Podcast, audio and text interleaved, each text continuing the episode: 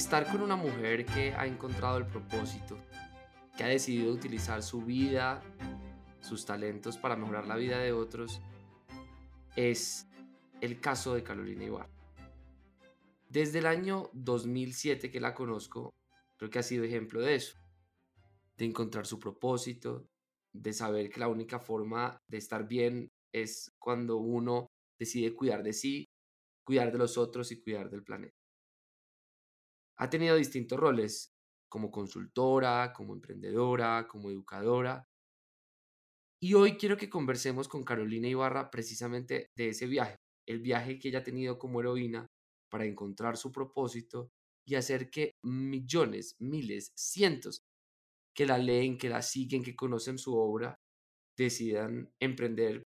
Y cuando hablo de emprender, no solamente hablo de crear empresa, sino de animarse a tener el coraje de creer en sí mismos, unir su propósito con lo que hacen en el día a día. Caro, gracias por estar en este espacio. Y mm, cuando uno oye hablar de propósito y hablar de emprendimiento, eh, pareciera que no está hablando del emprendimiento más básico, del que está en la calle buscando rebuscarse la vida.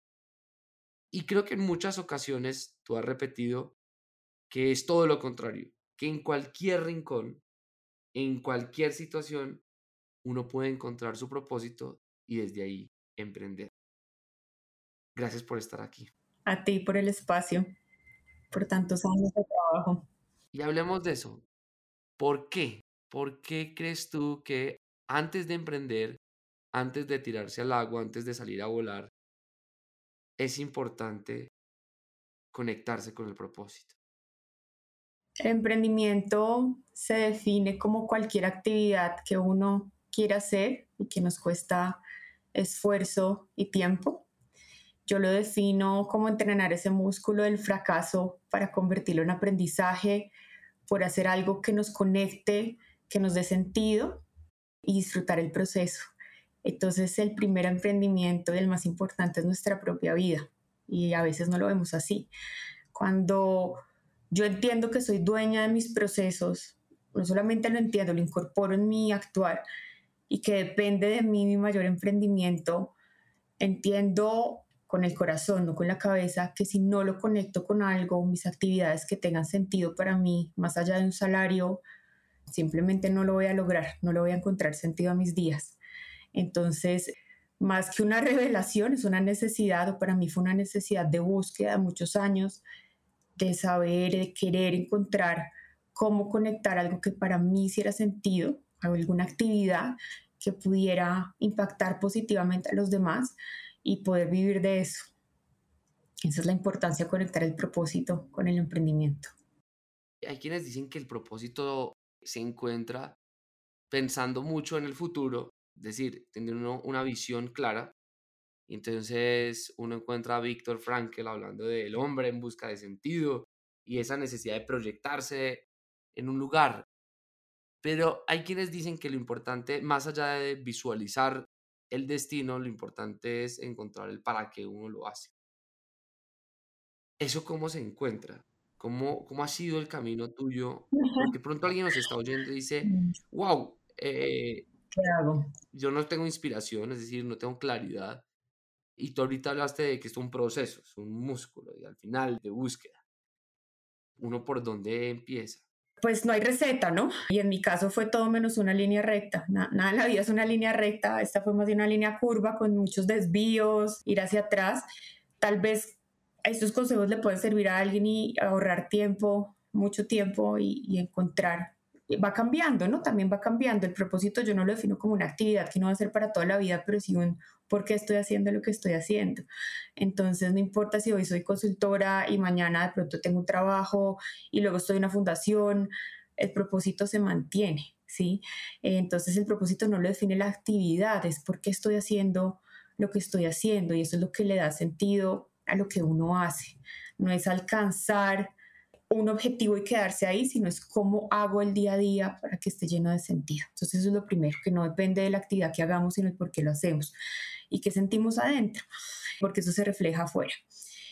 Tal vez qué recomendaciones daría. Primero que no aparece, no aparece en la puerta de la casa. Entonces, para quienes de pronto estén en una etapa de no sé lo que me gusta o estoy en un trabajo por ganar dinero pero no me motiva o ni siquiera sé qué estudiar, pues investiguen.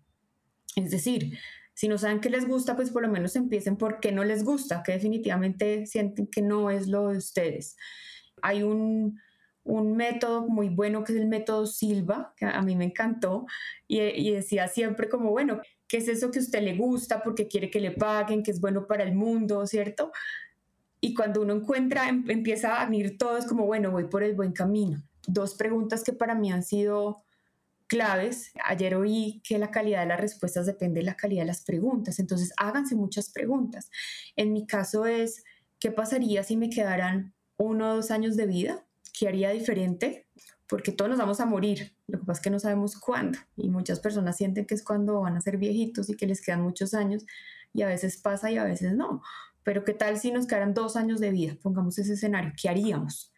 Y la segunda pregunta es, si tuviéramos plata ilimitada en la cuenta para siempre, además de pagar nuestras deudas o invertir, ¿qué haríamos? En mi caso, la respuesta es, estaría haciendo lo que hago hoy en día. No cambiaría nada si pasaran cualquiera de los dos escenarios o los dos en simultáneo. Y eso me lleva a pensar que no estoy posponiendo nada para el futuro, que estoy viviendo la vida que quiero vivir y que la he construido, es un proceso de construcción. Entonces no llega, eh, no significa siempre que tenga que ser un camino doloroso y difícil, no necesariamente, por supuesto que involucra decisiones, involucra incertidumbre, involucra tomar las riendas de la propia vida, porque es más fácil que uno le, eh, le digan qué hacer, pero cuando somos adultos, eh, a cualquier edad, desde los 18 normalmente, y decir, tomo las riendas de mi propia vida y construyo la vida que quiero, y eso implica tomar decisiones, y eso da miedo. Entonces piensen primero en qué no les gusta, Dos, ¿qué es eso que les gusta y si no saben, exploren.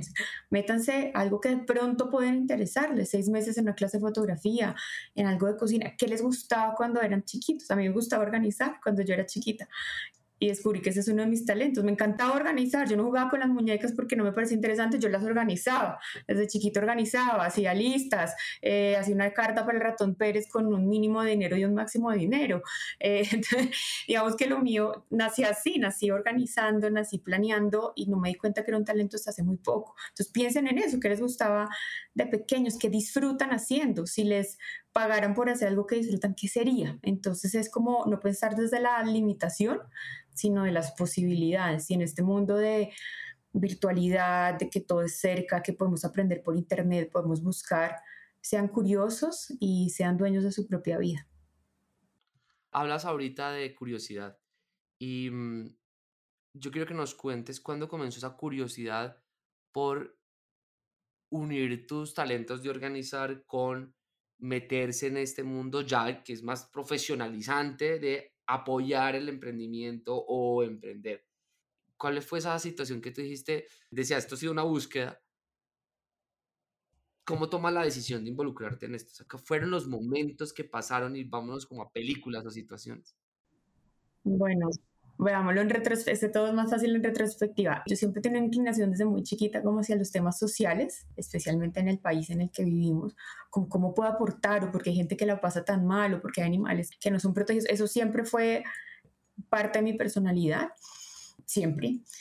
Y que quise, pues, que pueda hacer uno desde el colegio. Eh, estamos hablando hace 20, 25 años tal vez pertenecer a un comité ambiental, tal vez ir a una fundación donde había mujeres de la calle que ejercían la prostitución, que querían tener una vida diferente. Entonces íbamos los viernes, lejos, lejos, pero acá en Bogotá pues las distancias son largas, a estar con niños, con los hijos de las mujeres, eh, eh, como recorrer esos caminos, hacer un par de voluntariados.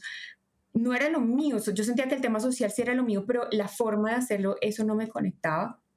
Estudié derecho porque no tenía ni idea qué quería hacer y dije, bueno, algo práctico que me sirva cuando algún día encuentre eso que quiero hacer, esa fue como la decisión. Ese es el momento, tal vez cuando uno está más joven, donde tal vez quisiera que alguien me hubiera dicho, no, momento, tú no entres a estudiar hasta que no me digas por qué y hasta que no investigues como el por qué quieres hacer eso y por qué esta carrera y no la otra. Por favor, recuerden que estamos hablando del año 2000, eh, la carrera de emprendimiento social no existía, ecoturismo no existía, o sea, no existía, no existía eh, WhatsApp, no existía BlackBerry, apenas existían correos, ¿no? Em, todas las posibilidades de búsqueda no eran muchas y pues en ese momento no conté con alguien que me diera como ese pare, ¿no? Los límites hacen parte del amor. Qué rico que alguien le diga a uno, no, no tomas esta decisión, no importa lo que quieras estudiar, pero pero necesito saber por qué. Y si no investigas y, posponemos el tema hasta que lo encuentres. Bueno, estuve en el último año de carrera, uno debe hacer un, el consultorio jurídico, quería ir a, como lo llaman, a patinar procesos y pues claramente eso no era lo mío y encontré una opción yendo a la cárcel la modelo todos los jueves siendo consejera de los internos, eso marcó profundamente mi vida y quise estudiar algo relacionado con el tema y no había nada. Lo que busqué y busqué, yo, yo, yo, investigo mucho y no había nada en ese momento. En fin, año intercambio como para un tiempito. Y el, y el punto, digamos, el hito, es un hito de seis años, donde trabajé en una empresa de consultoría familiar y traté de encajar con todas las fuerzas de mi alma, era mi zona de confort, hacía el trabajo juiciosa. Yo he sido nerd desde chiquita y me gusta hacer las cosas bien, pero yo llegaba a la oficina pensando, ¿qué es esto que estoy haciendo? ¿Yo por qué estoy resolviéndole problemas a empresas que no me interesan? Me dolían los huesos, realmente me dolían porque no, estaba en el lugar que no era. Para mí no tenía sentido estar ocho horas en la oficina y no compartiéndolo con las personas más cerca, no tenía sentido el horario, no encajaba, realmente no encajaba. Y hubo ya un punto de quiebre en que dije, o hago algo o me voy a morir de la tristeza acá tuve la fortuna en la vida, eh, me dio un empujoncito en el 2007, cuando nos conocimos.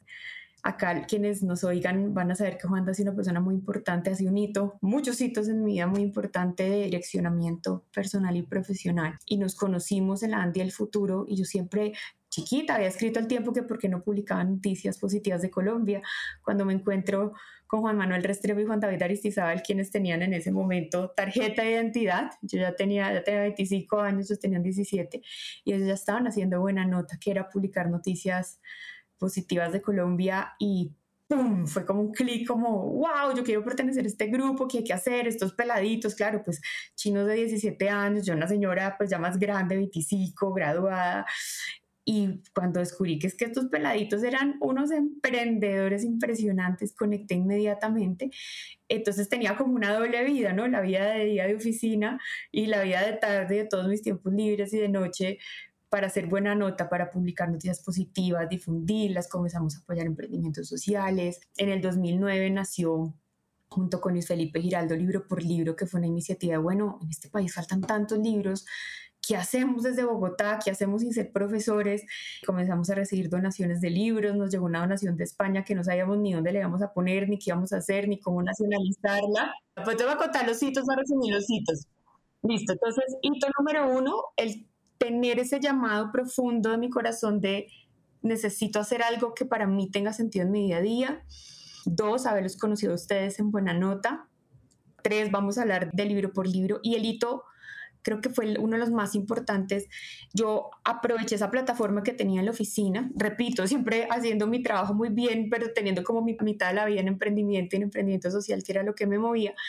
Me metí al Comité de Responsabilidad Social de la Cámara Colomboamericana y hoy un día una conferencia de Sergio Rengifo, Negocios Inclusivos, estamos hablando del año 2008 tal vez, 2008-2009, cuando todo el tema de responsabilidad social corporativa está de moda, y me metí de lleno, porque además soy intensa, soy obsesiva, entonces cuando me meto en algo, me meto. Y hoy el término de negocios inclusivos.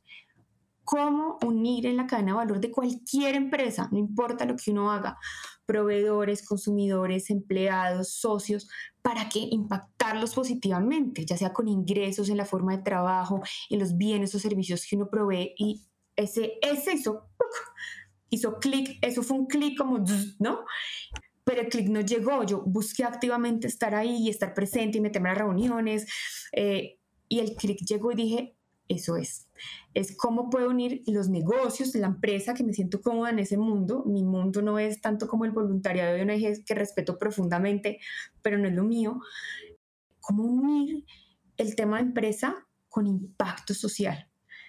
Impacto económico, impacto positivo o menos negativo en el medio ambiente. dije, wow, eso es. Entonces, eso hizo le dije, ¿qué tiene que hacer una abogada con pocos años de experiencia para poder llegar allá?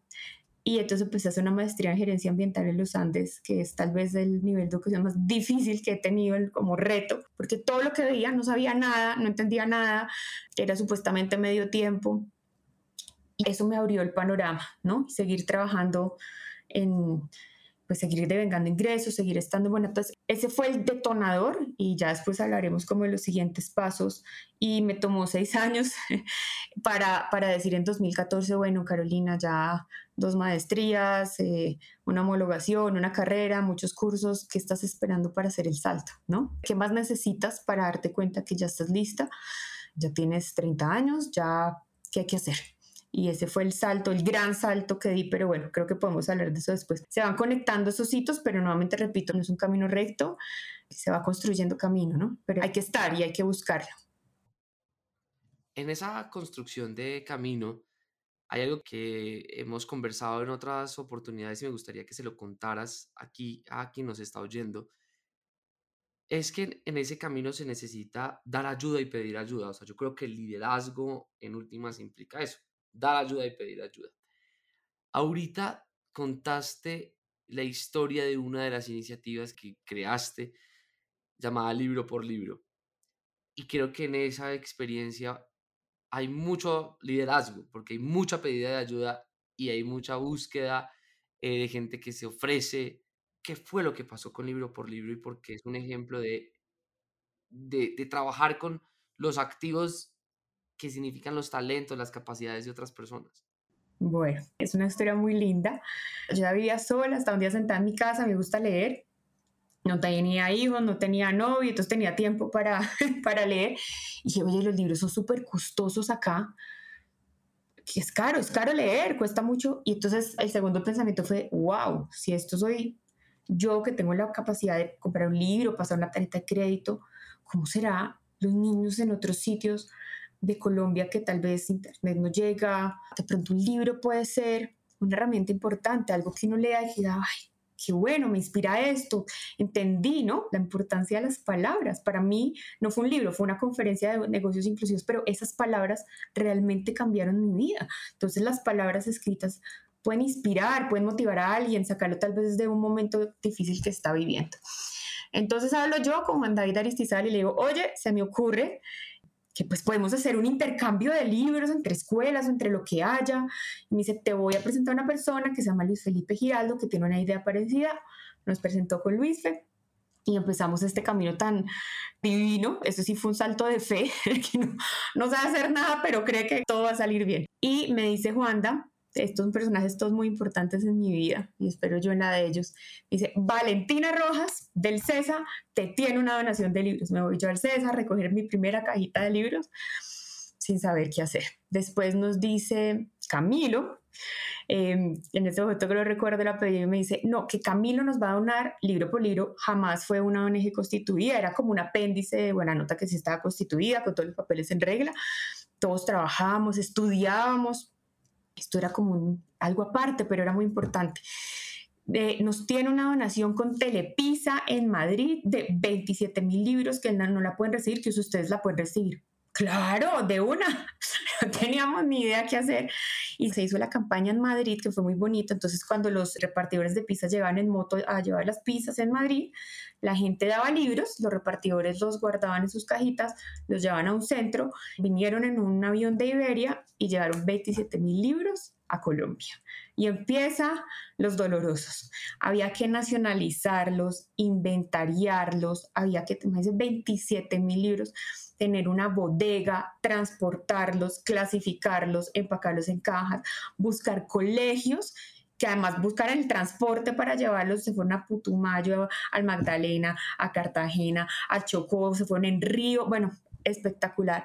Entonces, esto es, teníamos ni idea de hacer nada, pero, pero sí la voluntad de hacerlo. Y la verdad, nos tocó pedir ayuda, nos tocó mala pidiendo ayuda, pero como no era para mí, pedí plata, buscamos voluntarios, llegó gente caída del cielo, negociamos con una bodega que nos diera más barato el alquiler, la bodega una vez inundó y salía agua por debajo de los sifones, clasificar libros, las manos hinchadas, grises, eh, esto eran nuestros fines de semana, a toda la familia, en la casa de mis papás había libros, en, mi aparta, en las bodegas, en los depósitos de todos nosotros había libros, bueno buscando profesores. Nos llama una vez Martín el carretero de Cartagena que tenía un convenio con el Reinado Nacional de la Belleza y un día llegó un video, no sé en dónde, camión de TCC gigante, gigante del Reinado Nacional de la Belleza a buscar 52 cajas de libros para llevarlos a Cartagena.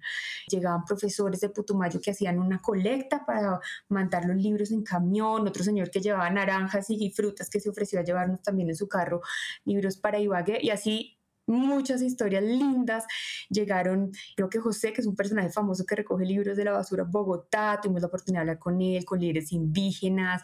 Bueno, esto fue un proceso como de año y medio muy intenso. Acordémonos que todos estamos trabajando y estudiando. Y cuando uno da, sin querer, recibe. Entonces recibimos las cartas de los niños, videos de los profesores, las fotos, una habilidad de resolver problemas sin poniendo nuestra plata con poco tiempo, sin experiencia. Una experiencia muy linda y fue mi Tinder, porque gracias a, Libro por Libro conocí a Santiago, mi esposo, porque una amiga dijo, yo estaba en un momento de vida que yo ya estaba pues echada la pena a la soltería y yo ya no quería tener nada que ver con el amor. Y una amiga de la oficina me dice, ve, te voy a presentar un amigo caleño, me dice un amigo que también le encanta el tema de libros y voluntariado. Y dije, bueno, por diligencia es la que no se hace y nuestras primeras citas con Santiago fue hacer inventarios de libros, cargar libros y ya llevamos 11 años juntos. Esa es la historia libro por libro. Y en todo este camino, porque quiero que lleguemos a otro momento en ese camino del emprendimiento, ha sido las mentoras y los mentores. Hablemos en tu vida por qué han sido importantes y por qué hay que buscar mentoras y mentores que lo ayuden a uno y que uno les ayude a ellos también, porque hay que buscarlos. Bueno, entonces retomemos. La vida es el emprendimiento más importante y uno no se la sabe todas. Entonces, si uno tiene una empresa y no se la sabe todas, pues necesita buscar personas que la corten a uno la curva de aprendizaje, que puede ser dolorosa en tiempo, en dinero, en desgaste emocional. Todos los que hemos hecho transición de carrera profesional nos ha costado. Nos ha costado dinero, nos ha costado tiempo los que han hecho cambios de pareja porque tal vez no eligieron bien, el de trabajo, de casa, y cuesta, nos cuesta tiempo, nos cuesta desgaste emocional en nuestra vida o en nuestra vida personal o en nuestra carrera. Hay personas que activamente buscan mentores, creo que es una cualidad de decir, tengo que aprender de este tema, a quién llamo, con quién hablo, a quién le escribo. Admiro profundamente esa habilidad, tal vez no es una de mis habilidades, bueno, no por lo menos en el tema profesional. En mi caso han llegado, la había sido muy generosa conmigo poniéndome personas, mujeres y hombres de todas las edades espectaculares que han estado ahí para mí, más en consejos, en acompañarme, en aceptarme como soy, ¿no?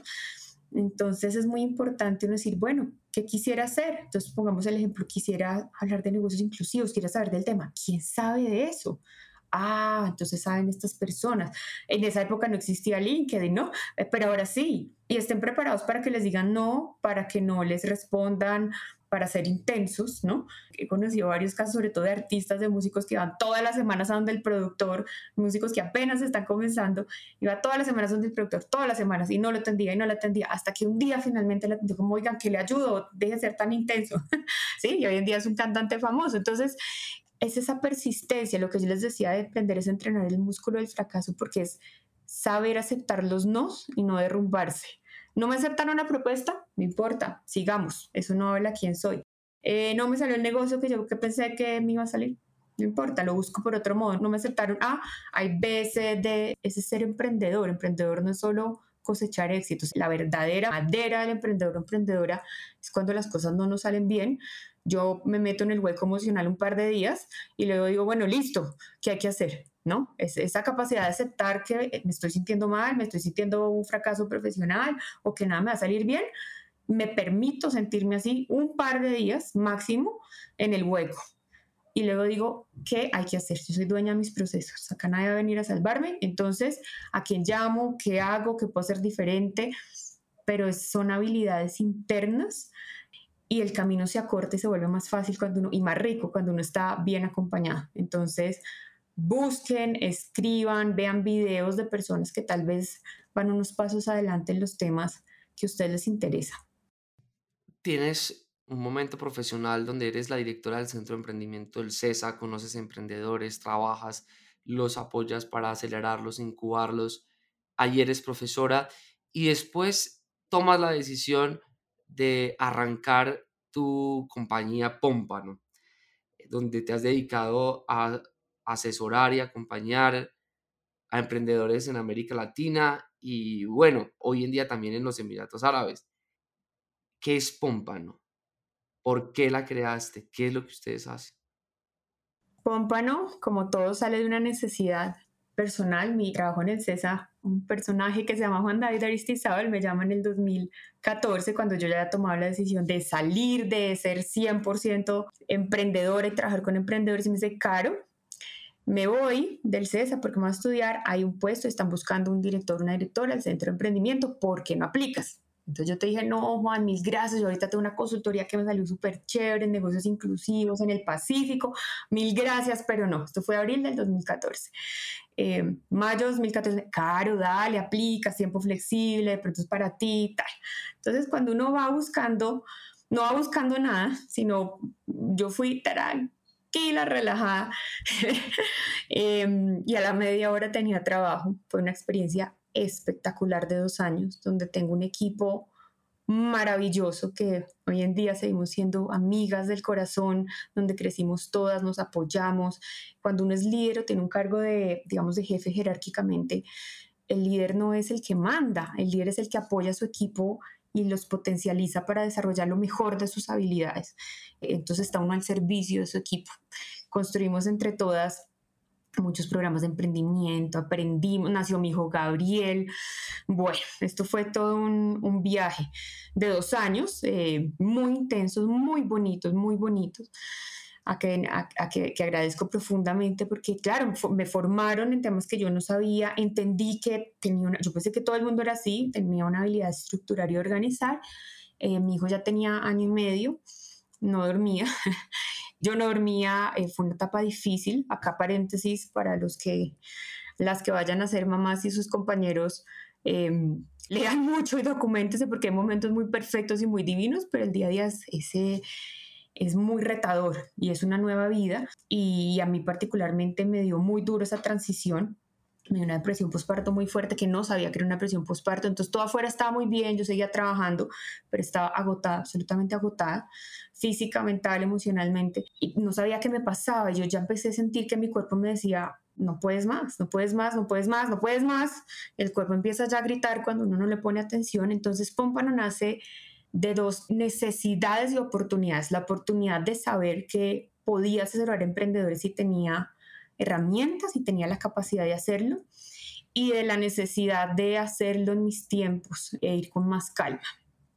Entonces, nace Pompa, hace cinco años, tomé la decisión gracias a mi esposo que me apoyó, me dijo, yo confío en ti, yo era la de salario fijo en la casa, teníamos un mes y medio de ahorros y un chiquito año y medio y pues las deudas y las obligaciones que uno tiene cuando ya es adulto y al agua, sin flotadores. Entonces ha sido una de las decisiones más importantes, más lindas. Eso, ojo, no significa perfección, felicidad y cero angustias. Esto es una montaña rusa, emocional, financiera, que genera una serie de habilidades muy importantes personales. Y es lo que viven todos los emprendedores, ¿no? Cuando uno ya se dedica a emprender y a tener empresa y a generar sus propios ingresos. Entonces, Pómpano tiene el propósito de acompañar a emprendedores y emprendedoras a cumplir su razón de ser, a cumplir sus metas, dándole herramientas sencillas, un paso a paso, una guía. Yo tengo un faro en mi página de internet porque es lo que hace un faro, un faro guía. El faro no se mueve por el barco, pero el faro lo guía a donde tiene que llegar antes de que existiera el GPS y todo eso. Pero bueno, digamos que me gusta más la versión del faro que la del GPS. Entonces, como en la medida que tengamos herramientas como emprendedores, que tengamos guía, podemos acortar nuestro tiempo de aprendizaje y podemos tomar decisiones informadas para cumplir nuestro propósito y para cumplir nuestra medida del éxito. Entonces, eso es lo que hago y a eso me dedico hace cinco años. Hoy América Latina está viviendo en algunos países una, digamos, apología al no creer en la empresa, entendida la empresa como una estructura organizacional para emprender, para generar riqueza, sea pequeña o grande. Colombia pasó por unas marchas donde muchos jóvenes están manifestando mucho descontento por la falta de oportunidades, el desempleo, pero en la mitad ha calado unas voces que insisten que el problema son las empresas en Colombia, que el problema de Colombia son los empresarios, son las empresarias. Y uno te oye a ti y se da cuenta que no, que, que aquí hay mujeres y hombres dedicados a crear valor y empezando por valor social. ¿Qué le está pasando a la empresa en Colombia para que esté teniendo la imagen que hoy hay fotos en encuestas que lo dicen, que cada vez se cree menos en la empresa privada? ¿Qué es lo que está pasando con la empresa privada? ¿Cuál debería ser el autoexamen que debería estar haciendo la empresa privada? Porque después de esa pregunta, quiero que hablemos de por qué hay que creer en la empresa. Ok. Entonces, lo primero es cuando uno dice el problema en la empresa, es como si a una mujer o a un hombre que le va mal en las relaciones personales dice que el problema son los hombres o el problema son las mujeres. ¿sí? Esa generalización no sirve de nada y no lleva a ningún camino. Acabemos con todas las empresas. ¿Y quién nos contrata? ¿Sí? ¿A quién le vendemos? No, no sirve, no hay ninguna solución ahí. Probablemente el problema puede ser personas que deciden hacer empresa y solamente pensar en su lucro personal pasando por encima de todos. Yo no trabajo con ese tipo de empresarios, yo estoy rodeada de empresarios pequeños que quieren hacer las cosas bien, que quieren generar impacto, que quieren hacer productos que sean menos nocivos con el medio ambiente, que quieren crecer, que quieren que sus empleados crezcan, que quieren contratar. Yo estoy rodeada de personas así y el 98%, si no me equivoco, de las empresas en Colombia son empresas pequeñas. Y no estoy diciendo que las empresas grandes sean malas. Todos tenemos equivocaciones como las personas. ¿Dónde están las buenas empresas que contratan bien, que pagan para fiscales, que dan las vacaciones que son, que buscan tener incentivos adicionales, un plan de carrera? Son muchísimas. Entonces el problema no son las empresas, las personas que dicen falta de oportunidades, claro, siempre hay muchas voces en las historias, entonces hay que entender de dónde vienen esas falta de oportunidades, pero yo veo personas, veo empresarios como Protalento buscando generar oportunidades, entonces es decir, bueno, si yo no tengo oportunidades, ¿qué podría hacer? ¿Dónde podría capacitarme? ¿Quién me puede apoyar? Y del lado de las empresas, si tengo una empresa, ¿qué puedo hacer mejor para que la persona o las personas que trabajen conmigo sientan que hay oportunidad, sientan que acá hay una carrera o sientan que le estamos pagando bien con todas las de la ley o si de pronto quienes tenemos empresa pequeña, tener un empleado o un empleado, un colaborador es muy costoso, ¿no? Nos cuesta el 50% adicional de un salario, es costosísimo. Entonces, bueno, de pronto no le puedo dar un salario tan alto, pero ¿qué incentivos le puedo dar si la empresa le va bien? ¿Dónde ganamos todos? Piensen desde el lado de quien está buscando oportunidades y desde el lado de quien está generando empresas, ya tiene empresas. Las empresas B son un movimiento gigante en Colombia, las empresas que hacen parte del movimiento de negocios inclusivos, las empresas del Great Place to Work, existen y son grandes, pequeñas y medianas. Ahí están las empresas buenas que quieren hacer bien su trabajo y quieren tener empleados, colaboradores contentos que crezcan con ellos. Ahí están las empresas, búsquenlas. Sistema B, Great Place to Work, negocios inclusivos. Claro, dentro de ese camino de hacer empresa, hay un último momento que tú mencionabas, se llama el músculo del fracaso y quiero con esto que terminemos. ¿Cómo se cultiva el músculo del fracaso? ¿Cómo genera uno músculo en su cuerpo? Entrenando. Es la única forma. Entrenando. No significa exponerse a todas las situaciones difíciles de la vida para, ¿no? Haciendo, haciendo. La vida es ensayo-error, el emprendimiento es ensayo-error, pero ojalá calculado, ¿no? No estoy diciendo que ahora vayan a hacer cualquier cosa a ver qué pasa, sino cómo se entrena. Pues a veces la vida le trae circunstancias, pero es estar presentes, hacer parte de la vida. Esas son experiencias todo el tiempo. Si ustedes en su vida personal o en la empresa que están creando o en la que ya están creciendo, tienen un propósito claro. El emprendimiento es como un árbol, yo siempre hablo de esto. No importa con quién esté hablando, este es mi cuento que repito una y otra vez. un árbol, si ustedes estudian los árboles, el árbol tiene diferentes partes, pero todas las partes, raíces, troncos, ramas, hojas, trabajan para un mismo fin de forma alineada y es para primero mantener el árbol vivo. Segundo, que es divino, se comunican entre los árboles de la misma especie con las raíces para apoyar a los que menos nutrientes tienen. Y tercero, dan frutos y dan sombra y transforman el CO2 en oxígeno. Los árboles son preciosos queramos ser personas y empresas como los árboles, que todo lo que estemos haciendo, como nuestros órganos del cuerpo, cada uno tiene una función diferente, pero trabajan para mantenernos vivos y se comunican. Entonces, cuando tú me hablas del músculo del fracaso, es bueno, primero piensa en su propósito. ¿Cuál es ese propósito que lo va a mantener en los tiempos chéveres, en los no tan chéveres, cuando sea famoso, cuando no le acepten la propuesta? ¿Cuál es ese propósito? ¿Cuál es la razón de ser de lo que está haciendo? ¿Cuál es su medida del éxito? ¿Sí? Mi medida del éxito personal y profesional hace que tome o no decisiones de aceptar clientes, de tener un tipo de trabajo, de aceptar el reto, empezar todos los meses en cero. ¿Por qué? Porque mi medida del éxito consiste en trabajar en lo que me encante, con emprendedores que me hagan sentir que tengo una razón de ser en mi trabajo, además de que me paguen, que me paguen y hacerlo en mis tiempos. Acá solo hago un paréntesis que creo que es muy importante para mí es muy importante el tiempo, no solo porque tengo un hijo chiquito, sino porque mi cuerpo no me permite trabajar tiempo completo, no me da. Es como un celular que está constantemente en un 10% de batería, pues no funciona igual que en 100 y ese es mi cuerpo. Entonces yo necesito trabajar en mis propios tiempos porque necesito mucho tiempo de descanso. Entonces, esa es mi medida del éxito. Cuando yo tengo un propósito, una medida del éxito, claro, y voy buscando clientes, no soy tan buena en eso, la verdad, afortunadamente llegan, voy haciendo un curso, voy hablando con una persona al principio pasaba propuestas y cuando no me aceptaban, no, eso era terrible, drama, ¿no? Una semana, pues yo no voy para ningún lado, soy pésima, pero realmente lo sentía así. Y parte de la experiencia es reformular lo que me pasa, no es lo que no le pasa, sino cómo uno lo interpreta, ¿no? Eh, nuevamente vuelvo al ejemplo, si uno, alguien lo invita, uno le, le gusta a un hombre, le gusta a una mujer y esa persona no le pone atención, uno tiene dos formas de ver la situación. O no valgo la pena o suerte, se perdió de esta persona, ¿sí? Entonces ya yo me volví la segunda, como bueno, pues no quiere, no puede trabajar conmigo, no soy la persona. Se la perdió. Sí, se la perdió, pues next, o sea, ¿qué seguimos, no? ¿Qué seguimos? Y estoy hablando de que esto no es un juego para mí, esta es mi vida y de acá yo saco mis ingresos, ¿no? Además del trabajo de mi esposo, esto no es un negocito bonito para matar el tiempo, esta es mi vida. Entonces, por supuesto que hay temas de dinero, soy gimnasta olímpica eh, categoría oro, eh, hay que, o sea, hay que hacer muchas cosas en el día a día porque los gastos son fijos, pero es... ¿Qué es eso que me pasa afuera y cómo lo reinterpreto para ver, bueno, qué aprendí de esto? ¿Qué aprendí? ¿Me doy el espacio para sentirme mal?